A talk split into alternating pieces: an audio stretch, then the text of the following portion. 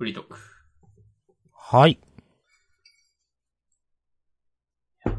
新年明けまして、おめでとうございます。おめでとうございます。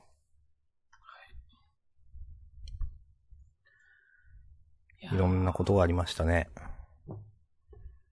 ねえ。どうか。皆さんお元気で。うん。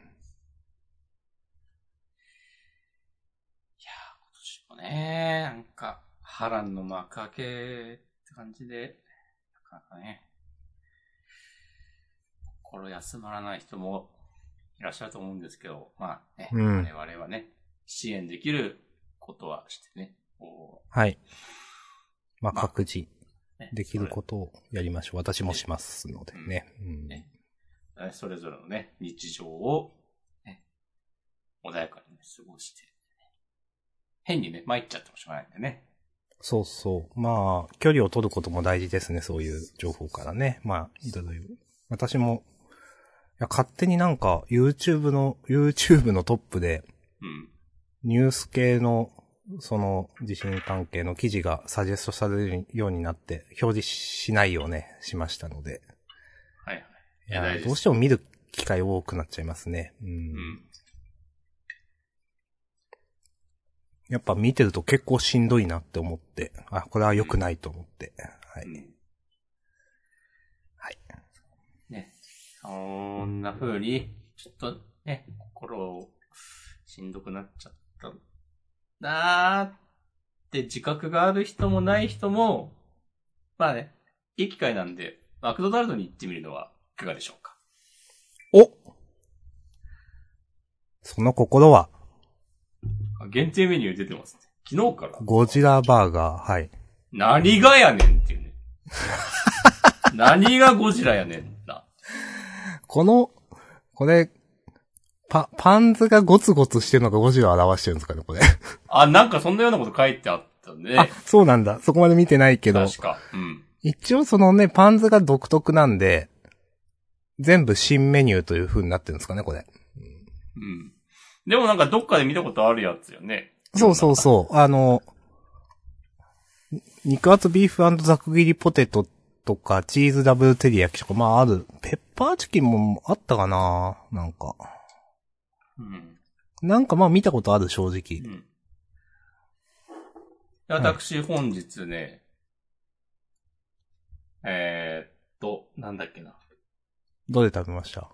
スモーキーペッパーチキンいただきました。ああ、まあ食べるのはそれかなってね思ってました。どうでした？これはね、美味しかったですよ。ああ、いいですねう。ん。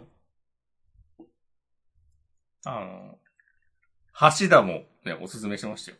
お、あの、今日誕生日の人お YouTube めでとうのショートで。よく見る人。そうそうそう。橋田さん。そうそうそうそう。はいそうなんですよ。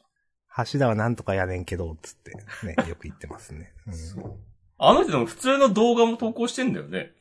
あ、そうなんすか？知らないい。や、わかんない。俺、ショートでしか見たことないからさ。そうそう。普通ってどういう動画なんだろう？わかんないけど。そうそう、なんか、そのショートじゃないの、YouTube の動画も。投稿するよね、多分。わかんないですけど。なんとか、なんとか教えてって、なんか、こういう店教えてって言ってよくいろいろ食べてるとか、新メニューが出たらなんか食べてるね。橋田さん。うんまあ皆さんご存知ない人はね、まあ、見てみたらどうでしょうか。はい。そう。橋田も、これが一番うまいって言ってた。ああ。いや、なんか橋田さん、この、食べるときに、うん。どう言ったらいいんだろう。こう、真ん中からバーガーを割るような見方、あの、映し方をするじゃないですか。うん。ちゃんとしてんなって思いまあ当たり前かもしれないけど。うん。そうね。二つに分けてから食べるよね。そうそう、うんなんか美味しそうに見えるんですよね、ちゃんと。うん。まあ、私も、なんか新メニューっぽく一番感じてるのはスモーキーペッパーチキンなんで、うん。それ食べようかなと思ってます。あれはね、普通にリピありますね。おーもう一。回ぐらい。あの、ビーフの、ね、ざく切りポテトみたいなやつうん。は、まあ、それはもう食べたことあるって感じだし。そうですよね。少し前にあったよね、とすら思っている。なんか多分テキサスバーガーとかなんかそういうやつで、はいはいはい。いつもあるメニューな気がする。うん照り焼きとチーズって、通常メニューではないんでしたっけ？ないかもな。一応ないんじゃない？ああ、そうか。チーズダブル、まあ、私はね、もう、熱心はないジャンダンリスナーであればね、もうはい100、120%でご理解いただけてると思うんですけど、照り焼きがそもそもね、あんまし、そうですね。まあまあ自分はうん。ありなんで食べるのもありだけど、なんか、なんだろう。照り焼きの味が強すぎてチーズ入ってる感あんまないんだよなって食べるたびに思ってる気がする。はい。なんかでも、チーズと照り焼き、一緒になってたところで、もうなんか味が想像つくというか、うん、まあまあ、わかります、うん言ってることは。うん。新しさがないんだよ。そういう点においてはやっぱスモーキーペッパーチキンはね、良かったんですよ。うーん。橋田も言ってたけど。もう橋田が言ってるならまあ、ね、信頼できる。うん。そう。ベーコン、あその、チキンとベーコンで食感違うし、うん。あの、ブラックペッパーが効いたマスタードソースも、うん。多分今までのマクドのバーガーにはなかったものうんうんうん。な気がする。そんな感じする。う。うん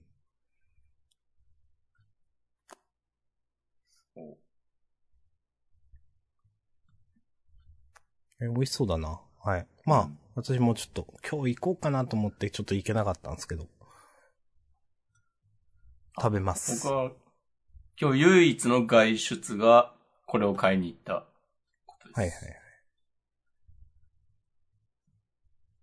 ありがとうございます。はい。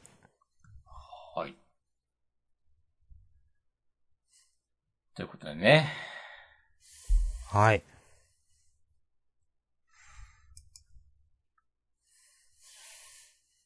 書いてないけど、年末年始何をやってたかというと、はい。ティアーズ・オブ・キングダムをね、ゼルダの伝説、ずっとやってました。あー、そう、明日さんが、そう、プレイ中ってなってるのを、あの、スイッチ起動した時にね、見た記憶があります。そうそう。まあ、なんか、自分は、マップをある程度埋めた段階で、なんかうん、ちょっと飽きてたんですけど、なんか、ちょっと、まあ、またやるかって。でも、ちょっとまた、飽き気味。うん。あの、いや、難しいなと思うのは、あの、次にどこに行くのがいいかっていうのを100%示してくれるわけじゃないんですよ。うん。あの、クエストみたいなのを、なんか、こう、この目目的地を設定するって書くと、なんか、うん例えばなんとか村の異変とか言うと、うん。なんとか村の中央のな場所みたいなのは示されるんですけど、マップ上で。うん。そこの中で、なんか異変を解決するために誰かに話しかけるとかいうのは自分でやってねみたいな。なんか自分で探してねみたいなうん。感じで、あ、それは教えてくれないんだ、みたいな。なんていうか、本当に次この人に話しかけたらいいよっていうところまで示してほしいなって正直思っていて、なんか、そういうのがちょっとめんどくさくて、なんか、あんまり、やったりやってなかったり、まあ探索とかを、まあしつつ、うん。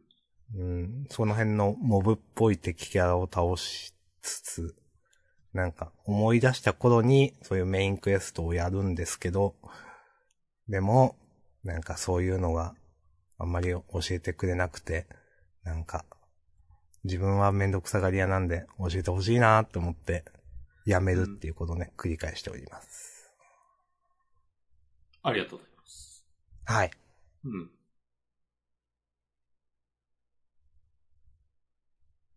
マップの広さとか半分ぐらいでいいのになって思うんだよね。わかる。なんか、わかる。うん。広いこと、なんかね、うーん、まあどうなんだろう。オープンワールドやる人はあれくらいがいいのかな？どうなんかな？もうやらない人だから自分は半分でいいですって思ってます。広いことが、なんかやっぱいいこととされるじゃない？まあわかるんだけど。うん。うん。でもなんかさ、似たような景色が続くだけじゃん。まあ、正直そうですね。うん。他の、例えばさ、ポケモン、スカーレットバイオレットだったらさ、まあ結構場所ごとに特徴があるじゃない？まだ。うん、うん、ううんん。そういう感じなら印象違ったかもしれないけど、なんか、まあ、結構同じ景色続きますね。うんそう、自由に走り回ってるだけで楽しいとか別に思わないんだよな。おうん。うん。楽しいか？楽しくないだろ。うん。楽しくないからワープの仕組みとかあるんだろ？そうそうそう。認めろ？そこ。いやーなんか、一つ、ワンボタンで次の目的地行ける機能欲しかったな。正直欲しいんだよ。うーん。だからまあ、つまんなくないけど、いやーなんか、おつ、お使いというか、それはな、ならなんとかさんが詳しいよ。なんとかさんはそこにいるよ。とか言われると、ちょっとめんどくせえって思ってしまうんですよね。なんか、うん。この、この移動必要なのかみたいな、ゲーム的に。うん。なんかゲーム機のスペックが上がってやれることが増えた結果、そういうなんか、ゲームができたばっかりの頃の、なんかお使いばっかやらされるみたいなはいシはいはい。ステムになるのは、なんか面白いですね。うーん。まあ、お使いの過程をね、その、かつてとは比較にならないほど向上したグラフィック表現などによって楽しめるようになったということなのかもしれないが、うーん。どうでしょうか？いやなんかー現実世界と同じような苦労をさせられるのが嫌だな、みたいなことをね、思うんで。ゲームでまでなんかこんなことせんといかんのかみたいなね、なんか感じが。そうそうそう多少なんかビデ 3D になったから余計思うってことありますよね、まあ。うん、うん。そうですよね。2D とかならなんか、こう、まあまあ、いいかって思えてた、なんかお使いがめんどくさくなってしまうっていうのはあるかもな、なんか。うん。なんか、その、しんどさとかまでリアルになってしまった。みたいなね。はいはいはいはい。の表現力が上がった結果。うんうん。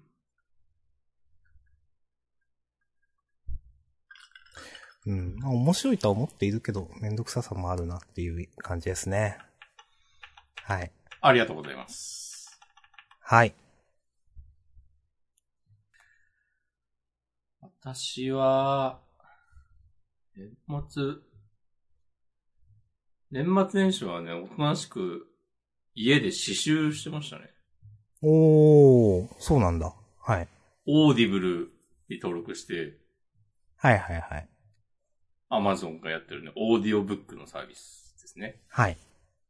初月無料とかなのかな、多分。そう。で、ただで単月まあまあ月、額1500円そうそう、取るっていうね。うんそう。まあなんか、新しめの、ね、小説とか単行本で買ったら、まあそんぐらいするって思えば。うん。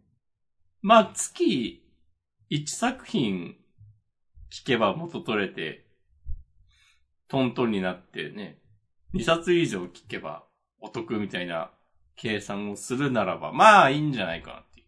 うん。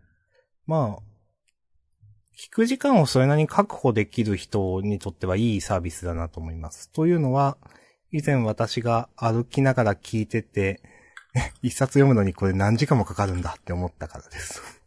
いや、そうなんですよね。が、まあ、まあ今まだ休みだから、早速ね、2冊読破というかで聞いたんですけど、いいペースですね、でもそれ。うん。そう、1冊目が、川上美恵子のすべて真夜中の恋人たちっていうほうほうほう。小説で、それが、最初、あの、その作品選んだ時に、うん。9時間30分とか出てて、いや、お出るとおーと思う。思って。まあまあまあ、そうだよなと思って。で、なんか、あの、アニメ、ワンクール分ぶっ続けて見るって考えたら、まあ12話だとして、うん。1話30分かける2、いや2話で1時間。うん。じゃあ12話だったら、まあ6時間弱かっていう。うん。って考えたら、まあまあまあ、1.5クール分か、みたいなね。うん。と考え、まあまあ、そんぐらい、そうか、と思って。あの、刺繍しながらとかだとね、あの、耳だけで、楽しめるのね、ありがたいですよね。はいはい。うん、まあ、アニメ流しながらやるとかは、前やってたけど、やっぱね、画面見てないと、よくわかんなくなることとかもあったから。うん。まあ、そりゃそうですね。うん。そう。で、まあ、なんかあの、ラジオでね、そういう作品読むみたいな番組やってるのとか結構好きだったんで、う今もたまにん。あるけど、まあまあ、そのノリで聞けるのは結構、今のところ良い体験だなと思っていて、えー、なんか、もう YouTube で、まあ言っちゃえばなんか素人が作った動画とかをずっと延々見て、時間を潰すのとか、本当になんか、いい時間の使い方なのかと思って、いやー。ポッドキャストもそうですけど、うん。ちゃんとね、まあそういうのの面白さもね、ありますけど、うん。きちんとした作品をちゃんと鑑賞するっていうのも大事なことだろうと思って。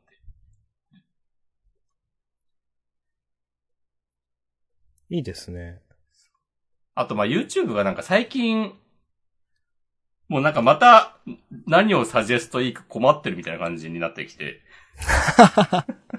はいはい。言ってたやつね、以前。うん。そうなんかもう全然知らない、なんか、まあ言い方あれですけど、弱小ゲーム配信者の、なんか、再生回数40回みたいな感じの、なんか、スプラトゥーンの動画をサジェストされたりとか、いや、結構自分も出る。うん。なんかそういうのあるよね。まあ、よ、うんよく知らんさ、野良 VTuber みたいな人のとかさ、うん。出る。あれ何なんだろうなっていう。なんか、そういう風になったのかなもう、アルゴリズムが。そんな、そんなことあると思ったけど。うん。まあ結構まね、まめに興味ありませんにしてるんだけど。はいはいはい。あ、なんか全然知らないなんか中年のおっさんが、なんか、司法試験かなんか受けてきたみたいなのの、なんか報告をするみたいな動画とか、はいはい。一回出たことあるマジで謎なんだよ。よな。いやーなんか、まあまあ、なんか、いろいろ遊びでそういうの出してくれた方が自分は好きだけど、うん。謎だなとは思いますね。そうそうそう。なんかね、でも、あまりにも、なんか、精度が低すぎるだろうっていう。うん。やっぱそう、なんか、ね、今の押し込まんさんはご存知ね、ないと思うんですけど、きっとね、これね、あのー気に入っていただけると思うんで、みたいな感じで出してほしいんですよ。うんうんうんうん。で、まあ、まあなんか、見ないけど、まあそんな悪くないよみたいなサジェストをね、してほしいんですよ。うん。なんかゴミばっか並べてくんだよなっていう。ゴミね。まあまあ、まあ何も、何も言わないっす。うん。なんか、不毛だなと思って。で、しかも YouTube 今さ、1200円とかでしょ？プレミアム。そうですね。うん、多分。って考えたら、その、オーディブルの1500円、そんな高くないなとも思って。うん、確かに。確かにね、いろいろ値上がりしたからな。オーディブル多分ずっと据え置きでやってると思うんですけど。うん。まあだからそうだね。昔は高アマゾン、けなんか、っていう印象あったけど。そうそうそう。日本のさ、日本でのなんか価格上げないよね、あんまし。まあ、うん。アマプラとか近く、ちょっと上がったかもしれないけど、昔と比べたら。上がったんだっけどうだったっけ？上がったか。うんでもプライム会員ってでも、アメリカだとなんか、もう1年で1万円ぐらいとか、ちょ、確か。うーん100ドルとかだった気がする。それに比べたらなんか安いんだよな、っていう。ですね。あんまり上がっ、他と比べて上がってる感はない。まあ助かりますけどね。うん。ね、そう。日本がね、お金ない国だってことね、分かってるんだ、アマゾン。そうそうそう。もう、そういう国ですよ、日本は。うん。ということで、ん YouTube プレミアムもう解約しちゃおうかなと思いつつ、うん。その、川上美恵子の、まあ、聞いて9時間半ぐらい。うん。頑張、頑張ってもないか。まあ、ふ2日ぐらいで聞き終わって、うん。まあ、そしたら1日4時間5時間ぐらいだから。で、2作品目どうしようかなと思って、あの、本屋でよくタイトル、タイトルというか並んでるのを見てた、うん。同志少女よ敵を撃てっていう、はいはいはい。ありますね。はい。それを聞いたんですよ。今日聞き終わったんですけど、はい。それはもう15時間とかで、はい。いやまあそうなると思う。うん。そう、ちょっと大変だったけど。で、まあ全然なんか想像してた話と違ったけど、面白かったですね。うん。うん。いいですね。なんか。うんなんか、あ本屋で、その、その本が並んでるのを見て、表紙を見、見ただけの印象は、なんか、日本の女子高生がなんか殺し合うみたいな話なのかなとか思ってたんですよ。うん。全然知らずに。うん。あじさん知ってるという話か？いや、全然わかんない。表紙しかわかんないです。そう。なんかね、第二次世界大戦中のソ連うん。とドイツの戦争、ん？ドイツの話で、なんか、うん主人公の女の子は母親をドイツ軍に殺されて、復讐を誓って、で、なんやかんやあって、ソ連軍の狙撃兵になって、どうのこうのみたいな。えー、結構話なんですよハードめな話ですか？なんか。そうそうそう。うん。いや、ガンガン人死ぬ。うん。ああ。うん。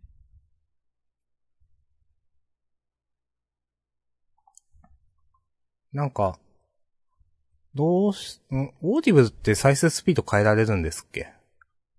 あ、結構ね、細かく変えられる。うん、ああ。なんか、どうでした？こういう朗読サービスって。割とありですね。ああ。なんか聞いてて思うのが、うん。なんか、気が流行ってしまうというか、目で読むのはどうしてももっと早いじゃないですか。当たり前だけど。はいはいはい。うん。その割にというか、オーディブルだと、まあ、全部読んでくれるから、なんかその、うん遅いなと思っちゃうことが結構あって、自分。あもっと早く次のってなんか、とか、まだこんだけしか進んでないのか、とか、どうしても思ってしまうことが多くって、なんか、いまいち入れなかったなっていう記憶があります。あ、なるほどね。うん。まあ結構やっぱ、まあ当たり前だけど、読むのとは違う体験だなってね、思った。うん、うん、うん、で、手元に本があったらいいのになってね、思うことはありましたね。はあ、はいはいはい。あれちょっと、なんか、ちょっとぼーっとしてるうちになんかよくわかんない話になってるなとかなった時に。はいはいはい。あるある。そう。で、紙で、まあ、Kindle、電子でもいいけど、文字で読んでたら、ちょっと前のページ戻って、なんとなく文字を追って、あー、はいはいはいってなるじゃない。なれるじゃい。ない。そうそうですね。それが、そう、音だ、音声だけだと、なんか、じゃあ、ちょっとじゃあ、2分ぐらい戻すかとかなって、うん。とかなんか、そういう、ちょっとあれって思った時のリカバーは大変だなと思ったわ。はいはい。まあ、いや、そうだと思います。うん。うん。まあ、再生速度は、まあ自分はあんま気にならなかったかな。まあなんか、うんそう、読む時より、うん、目で読んだ方が早いのはわかるけど、まあまあ、で、まあ聞くとなると、ちょっとまあうん再生速度1.2倍、3倍とかで試してみたけど、それはそれでなんか違和感があるなっていう。いや、そうなんですよ。なんかね。そうそうそう。そうなんですよね、あれ。でも結構ちゃんと、ちゃんと朗読してくれてるから、うん。なんか早くするとちょっと違和感があるんだよなっていう。なんか、朗、ちゃんとした朗読ですよね、なんていうか。そうそうそうそうそうそう。うん。それに価値はあるなと思います。なんていうか。うん。そう。だから、これめちゃくちゃ収録大変だろうなって思うと、うん。むしろその月1500円安いのではって感じもするもんな。うん。それに、やってるのちゃんとした声優さんですからね。その、そうそうそう。うん。全部かわかんないけど、ちゃんと名前のあるね、有名な人がやってるんで。うん。そう。だって、オーディオブックをさ、その、オーディブルで提供されてるものを単品で、その作品だけ買おうとしたらさ、あの、結構いい値段するよね。多分。うん。本よりも高くて。うん。で、まあ、それも納得だなっていう。うん。まあ、人件費めっちゃかかりますからね、本当に。うん。うん。し、単純に、だって、その、10時間の本ですってなったらさ、10時間喋らせてるわけで、最低でも。まあまあ、そう、そういうことですね。うん。そう。で、実際はもっと、でしょ？う。うん。で、なんか、編集の手間とかもあるわけで、大変なことですよ。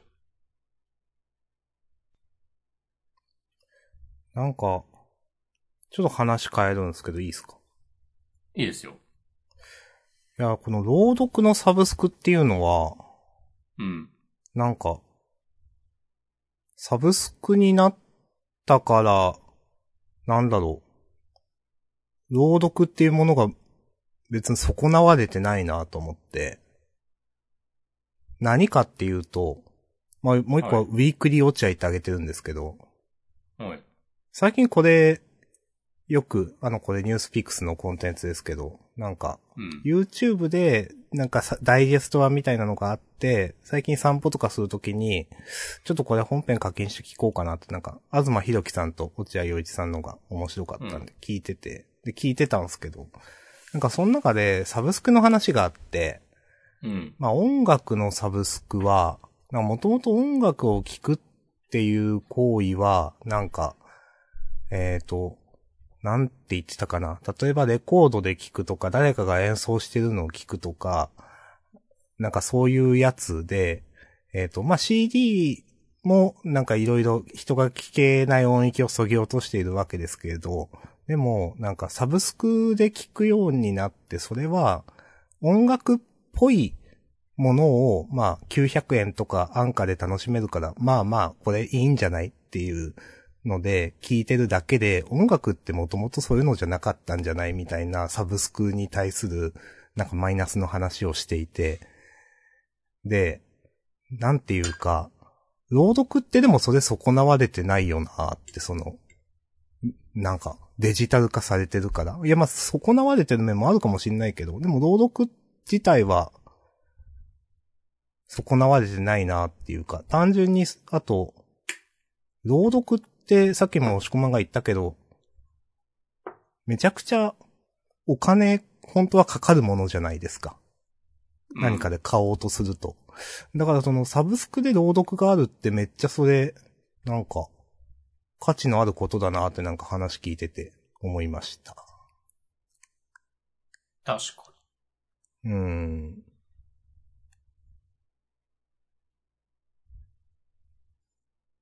ということで。なんか、その落合陽一と東博樹の話ね、俺 YouTube では見た気がする。はいはい。まあ、サジェストされやすいと思います。なんていうか。同じような感じの見てると、リハックとか。うーん。うんまあそのね、なんなんか、まあ、体験がそぎ落ちてしまってるみたいなことよね、うんサブスクだと。音楽だったら、その、例えばもうライブ会場に行くまでも含めて、なんかその音楽を聴きに行くってことだったんじゃないかみたいな話をしていたと思う。そうそうそうそそう、でも、朗読って、いやー、昔で自分結構なんかそのね、ホールとか行ってね、朗読よく聞きまくってたんすよ、みたいな人がいないもんな、多分。う。そうそうそうそう。だから、そもそもないし。そうそうそうそう。だから、このサブスク時代にこそいいよねっていうか、新しくできたコンテンツだよねって感じがする。いや、前からあったかもしんないけど、うん。そのコンテンツ化できたというか、うん。うん。前はだってそんな割に合わないさすぎる、その商品にするにはみたいなものの筆頭格だと思うんで、朗読って。うん。うん。まあ、 Audible も収益化できてるか微妙だと思いますけど、かなり。うん。うん。収益化っていうか、何っていうかな。まあ、その、あれですね。元を取れてるかっていう、アマゾンが。うん。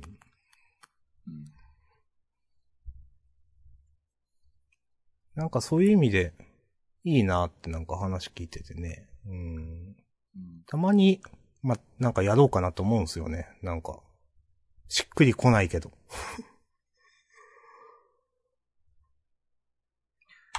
うん。いや、まあまあいいと思う。おー。俺もなんか、でも、なんかどうだろうな。なんか、まあこれちょっとまた話それるんですけど、うん。あのね、iOS のオーディブルアプリのね、品質がね、低い気がするんだよな。ああ、そうなんですか。うんなんかね、使ってて気持ちよくないんで、なんかね、スクロールがカクついたりするんですよね。ああ。なんか、いやー、こういうとこなんか Amazon だなって感じして、うん、まあ、言ってることはめちゃくちゃわかる。うん多分なんかその、iOS も Android もね、あの、どっちも書き出せますみたいな何かを使って作ってるんだと思うんですけど、こういうのって。へえ、うん。まあ、だい、大体そうなんですよ。うん今時はうん iOS 用、用 Android 用でそれぞれちゃんと、ね、ネイティブのプログラミング言語を使って書くっていうのは、よほど余裕のある企業だけだと思う。まあ、それ、それ自体はでも別にいいんですけど、うん。でもうちょっとなんか他の会社はうまくやってるよっていうね、感じがあって。あ、なんかね、シェアの機能がね、バグってる気がするんだよな。あそうシェアボタンを押して他のサービスに投稿しようとしたときに、なんかね、何も出てこないんですよ。真っ黒な画面になるんですよ。いや、こういうとこマジアマゾンだなって思うあ。。うん。いや、アマゾンはね、Kindle 使ってて、いやー、ちょっとなっていうことめっちゃあるからなっていう、なんか、その、ソフトウェアで、Kindle デスクトップ版と、あの、iOS とか Android 版で多分できることが違ったりとか、なんか操作感が全く違ったりとか、いやー、いやーって思うんでめっちゃ。今の話は、そう、まあ、あるだろうなと思いました。Kindle のアプリは、まずアイコンがダサすぎるんだよな。あの、人がなんかやってるみたいなやつ。なんかなんか体育座りみたいなやつ。いや、これ、これ見て起動したくならないだろうっていう、そう考えても。もうずっとでもそれですよね、多分。うんうん。なんか意味があんのかもしれないけどさ。いや、もっとなんかって思うかな、確かに。うん。いうん。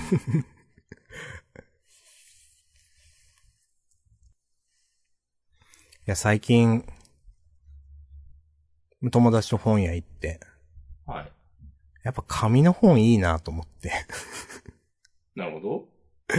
まあ自分はずっと紙、もう元々はずっと紙で買ってて、いや、ちょっともう物が増えすぎるって思って、電子に移行して紙の本は結構捨てたわけですけど、やっぱ、電子書籍、あんま、購買欲がなくなってくるなってすごい思って、うん。やっぱ本屋うろつくと買いたくなるんですよね。で、紙の本いいなってね、ちょっと原点回帰しそうになってます。うん。なんか、うん。表紙見てるだけでやっぱ買いたくなる。もしくまんって買ってます？ああ、こないだ、異国日記を紙で買ったんですよ、久しぶりに。おー、なるほど。はい。そういうのも、なんか、ブックオフで最初揃えようと思って、うん。でもなんか、別にそんなに売れてる漫画じゃないから多分。そんな、で、多分ブックオフでうん。売られるようなタイプの漫画では多分ないから、あんまなくそううん。そう,、なんか、半分ぐらいブックオフで中古で買って、で、半分ぐらいはアマゾンで普通に買ったっていう。う。うん、うん。なるほど。でちなみにそのアマゾンで注文するときになんかたまたま Kindle 版なんかセールしてたんだけど、うん。いや、まあ、いやでも紙で何冊かもう買っちゃったからなと思って、うん。紙で行きました。いやー読みました？読みました。ああ。いや、私は実は読んでないんですが、はい。はい。なんか、どう、どうでした？まあ、紙、紙であることも含めて。紙であることも含め、良い読書体験でしたね。おー、うん。いいですね。はい。あじゃさんもぜひ、機会があれば。機あれ？会があればっていうか、あの、あ、はい、どうぞ。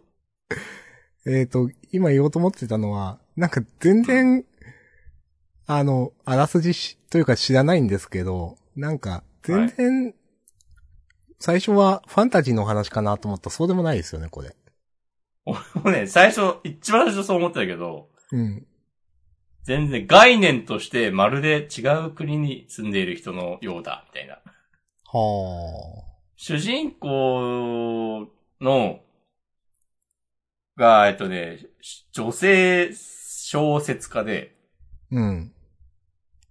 でね、あの、姉、夫婦が、交通事故で亡くなってしまって、うん、うん。で、一人残された中学3年生の、その、名を引き取るっていうのが導入なんですよ。へえ、うん、うん、で、その、メイはいきなり両親死んじゃって、うん。うん。なんか全然、それまで交流のなかった、ね、人と一緒に住むことになって、で、その主人公は主人公で、まああんまり人付き合いとか得意なタイプじゃないから、なんか勢いで引き取るって言っちゃったけど、ああ、どうしよう、みたいな感じで始まって、で、その、メイが、その主人公の様子を見て、あ、なんか、まるで違う国に住んでる人のようだ、みたいな、ね、ことをな、うんなんか思うことがたびたびあるんですよ。うん。っていうところから、なるほどね。ます。多分タイトルうんは。そう。あ、読みたいなでな今年映画になるはいはいはい。なんか映画公、開されるから、映画なんだ。なんか実写のなんか、プロモーション見たなってのを覚えてるってそうそうそう。これ大予言なんですけど、映画公開のタイミングでコミックス無料公開があると思います。あ、そうなんだ。わかんないけど、ありそうじゃない？まあ、ありそまあうだけど何巻までとかかもしれないけど。うんいや、いいですね。ああ、映画は6月公開らしいですね、今年。記憶日記ね、読みたいと思ってずっと読んでなかったんだけど、そういうあらすじだったんだ。いいな、なんか。うんおうなんか、累計170万部を突破とか書いてあって、まあもちろんすごいことですけど、うん。あ、そんなもんなんだなってね、ちょっと思っちゃいますね。それはなんか、基準がジャンプだからとかいうことですか？多分。そうそうそうそうそう。はいはいはい。まあね。あ、そう。うん。うん。今日、その、マック行く途中、ちょっとだけ、ツタヤに寄ったんですよ、本屋。うん。うん。そしたら、あなんか、なんとなく、新刊コーナー、漫画の新刊コーナー眺めてて、うん呪術廻戦の最新刊が並んでて、多分今月出たばっかの、9000万部突破って書いてあって、うん。ひゃーってなったっていう。いやー、そうですね。なんか、9000万はすごいな。9000万、9000万すごいよな。9000万も9000万170万部も、どっちもすごいことですけど。うーん。ちょっとね、なんか、ジャンプのそういうのに触れてると、百何十万部っていうと、うん、そんなもんかってなっちゃいますよね、なんていうか。うん。うん、まだ読むと、この漫画がそんなに売れてんのすごいなってなるけどな。なんか、あ、そういう、そういうのも。あ逆、逆に。はいはい。そんななんかそのね、みんなわかりやすい話じゃないから、えでも結構名前は売れてますよね、異国日記。なんか、この漫画がすごいかなんかでなんかなったんだっけな。多分。だ読んだ人の評価は高いんだよね、多分。っはいはいはいはい。ていう。なるほど。ありがとあ、で、うございます。こう読んでて思ったのが、まあ、全然、作品の話じゃないんですけど、あの、うん。青の箱うん。でよくある、あの、書き文字のセリフでなんかやり取りするみたいな表現。うんうん。あの、吹き出しじゃなくてっていうことですね。そうそうそうそうそう。あれ、異国日記にもなんか結構あって、ああ、はいはい少女漫画的な文脈の表現方法なんだな、みたいなことを思ったりしました。ああ、それ多分そうですね。なんか、うんね少女漫画というか、少女漫画なのか、女の先生がやるよね、みたいな印象がある。あ、そうそうそうそうそうそうそう。うん。はい。っていうはあ、学びがありました。いや、いいですね。うんそう。今年の私のね、テーマはね、自分の孤独に水をやるっていう。お？そ、それまだはな異国日記を読むと、ああ、わかる。そういうことねってなる。ああ、なるほどね。うん。うん。まあ、あの別にね、言葉の通りですよ。うーん。その人それぞれね、その、他者には共有できない孤独があって、こう、それを受け止めろみたいな話なんですよ。割と異うん、うん。うん、主人公は、その、両親を亡くしたメイの悲しみとかで気持ちをね、なんか、こう理解することはできるけど、ね、なんか共感はできないとかなんか、そういう感じなんですよ。うーん。で、それに対してメイはなんか、嘘でもいいから欲しい言葉を投げて欲しいのに、とかね、なるほどね。うん。そういう、そういうやりとりをよくする話です。ん。いや、いい、いい紹介ですね、今の。うん。お、漫画紹介 YouTuber としてやっとこうかいや、いや、いいと思う。なんか。難しいですよね、漫画の紹介って。なんか、うん設定的なもんだけ説明しても、それって面白くないしな、みたいな、なんていうか、紹介というか、興味持ってもらう紹介とまた違うじゃないですか、なんていうか。そうね。うん。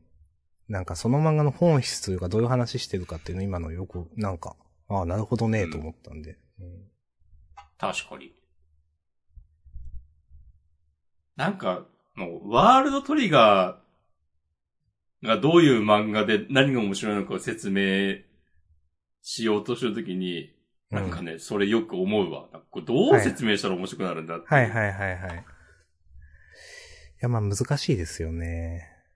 なんかね、こう、ファンの間で共有されてるような、で我々もよく言ってるなんかね、あの、みんなキャラが立ってて、なんか全然ね、本当にその世界にがあるような感じで、なんか、ちゃんとうん。作者の都合で動くとかなくて、とかなんか、そういうこといくら言ったところで、で、知らん人からすると、はーって感じですもんね。そうそうそうそう、なんか。で、あかといってなんかね、単純になんかね、あの、あらすじ説明したら、なんかまあ普通じゃん、割と。うん突然異世界からなんかね、うん攻め込まれて、それに対抗する部隊があって、で、主人公は、ね、あの、能力は高くないんだけど、ねこう、考える力はあって、なんかね、知恵と工夫で、なんとかやっていくんです、みたいなね。うん。あ、はい、って思った。そう、普通なんですよね。うん。そう。確かに。うん。おまさにそういうことをね、する機会が最近あって。おそうなんすか。うん、あ、なんか、最近よく行ってる近所のバーで、なんか隣に座った人となんか、漫画の話とかしてて、うん。そう、好きな漫画なんすか？みたいなこと言ってて。なんか、そう。ワールドトリガーとシャーマンキングの紹介をして、どっちも失敗した感があってましたね。はいはいはいはい。シャーマンキングも難しかったんだよな、なんか。何がいいのか。いやーでも、その、単純なあらすじというか、その設定だけ言うと全然良さが伝わらない漫画じゃないですか、うん多分。そうなんですよ。うん。いやでも難しいと思う、その説明は。自分も、この間、その、アンデッド・アンラックの説明をして、なんか全然、うんいいところ伝わってないなって思いました、自分の説明が。ちなみに、その時話したのは多分、自分、多分に24、5くらいの女性で、はいはいはい。なんかジャンプの電子版を毎週読んでるって言ってて、へー。で、多分若者相手だと余計シャーマンキングの説明とかで難しいんですよ。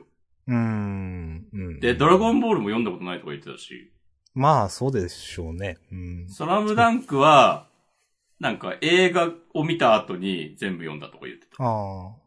そこはでもちゃんと読むんですね。うん。で、今好きな漫画は、ジャンプで好きな漫画は坂本デイズって言ってた。まあまあ、まあまあまあまあ、わかりますね。うん。うん。うん。で、なんか、今、ドラゴンボール読んだら、読んで面白いって思えるんですかね？みたいなこと言ってて。いや、うん。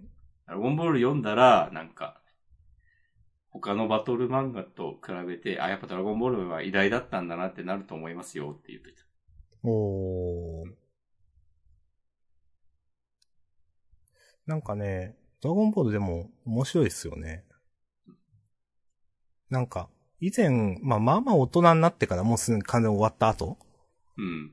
自分もそんな別に読んでなかったから、アニメでなんかやってんの知ってるみたいな感じで、だったんで、なんか、もうだいぶその、だから、いつぐらいかな大人になってからだけど読んだの。なんか絵はシンプルだけどなんか、面白いというか次めくらせる力あるなって思って、うん。なんか、と思った記憶があります。まあ、うん面白かったっす。でね、まあ、散々言われてるけど、やっぱ戦闘シーンとかめっちゃわかりやすいし、うーん。で迫力もあって、うん。すごいんだよな、やっぱ。っていう。ありがとうございます。はいなかなか難しいですね。相手にね、知らないものを説明するって。うん、なんか、梅原の切り抜きで、そんな話題あったな。あった。あったよねあったあったあった。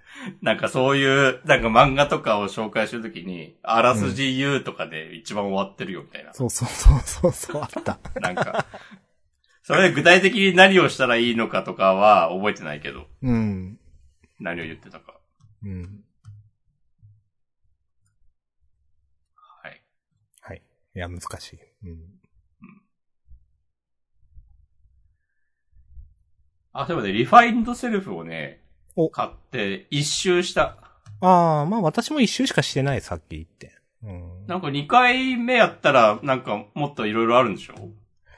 ああ、わかんない。でもなんか増え、増えてましたよね。一周やるごとになんかが解放されて。うんなんか。うん。あれってでもさ、周回プレイやる気にならんゲームだけどなと思ったんですけど。そうそう。周回プレイしたらだんだんなんか、あね、正しい、その性格診断できなくなるんじゃないのって思うけど。そうそう。だって今度はこうしようとかなりますもんね、なんていそうかそうそう。でも、それも加味してくれてんのかなっていう期待はあるけど。ど、どうでしたか？うん。僕はね、最初はね、なんだっけ、旅人かな？多分。へえちょっと今起動してます。なんせっかかく、なんで。えっ、と、多少、まあ、ネタバレというわけでもないですけど、い言うんですけど、最後、え、そういう話になるのって自分思ってなんか、ほよく、多分、その途中の探索パートで、う。うん。うまく話がつかめなかったんですよ。全部。うん。で、だから最後、私はどうするって選択肢出ると思うんですけど、なんか3つくらい。うん。で、それで、なんか1個選んだら、なんかよくわからんバトルになって、え、え、この人とバトルになるの？って思って。っていうのを。ああ、なった、なったね。なったわ。うん。ああ、押し込みもなりました。なんか、あこの人と戦わなきゃいけないの？ってなって。うん。で、なんかそう、って自分はなりましたというね。うん。はい。うん。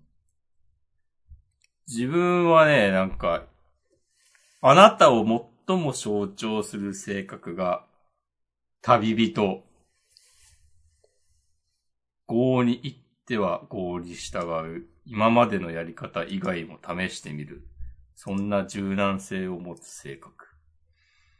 うん。まあ、いて座感のあるね。うん。まあ、押し込まん感のある。性格。私は、でえっと、うんあ、どうぞどうぞ。ごめんなさい。うんまあ、で、補足する性格っていうのが、コレクターと聖職者。うーん。ああ、五角形で一番低いのはね、道徳ですね。へえ。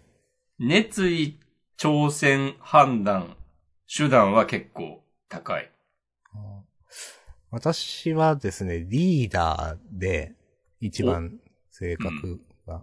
で、2個目3個目はちょっと、これ画像のスクショなんでわかんないんですけど、あの、五角形のね、あの、さっき言った道徳とかのやつは、道徳と判断がマックスで、おお。で、一番低いのは熱意かな。えー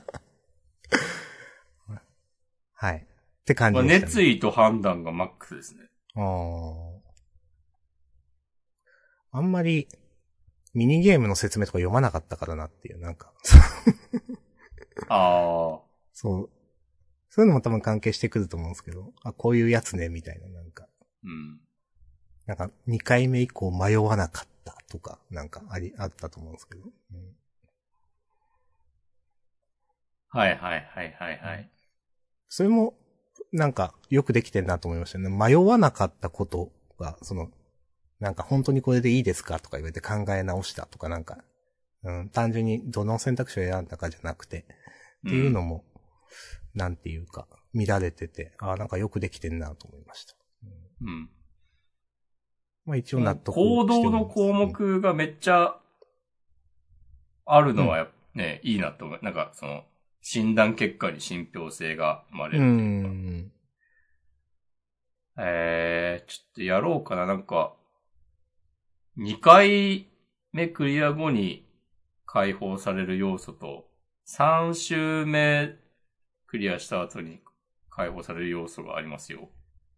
ああ、やっぱ、あるんだ。うんうん。えーあと、グラフィックがいいですね。これいいと思います。うん。なんか、ちょっと作りたいなと思ってたゲームに似てるんだよあ、そうなんですか。な。なんか、頭の中で考えてた。はいはいはい。これから、こう、基本、なんか、横スクロールで、こう、キャラ動かすだけで、で、なんか人と話すだけで、です、みたいなはいはいはい。感じのものをなんか作りたいなという気持ちがちょっとあって、先を越されたって思いましいや。まあまあ。えー、いやまあ、なんか雰囲気いいですよね、なんていうか。うん。だからゲームとしてはめちゃくちゃよくできてんなと思いました。うんうん。ありがとうございます。はい。そんな感じですかね。そうですね。まあじゃあ、終わりますか。はい終。わりますかね。今年もよろしくお願いします。お願いします。はい。じゃあ、また、あ、そうか。次、今週が合併号だったんで、次、次22日発売とかでしょ、確か？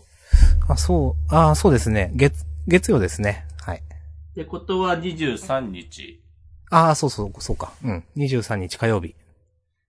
夜10時か123らで。すね。うん。はい。そう、本当だ。はい。やります。はい。はい。それでは、また、2週間後かな？うん。ですね。はい。じゃあ、さよなら。さよならはい。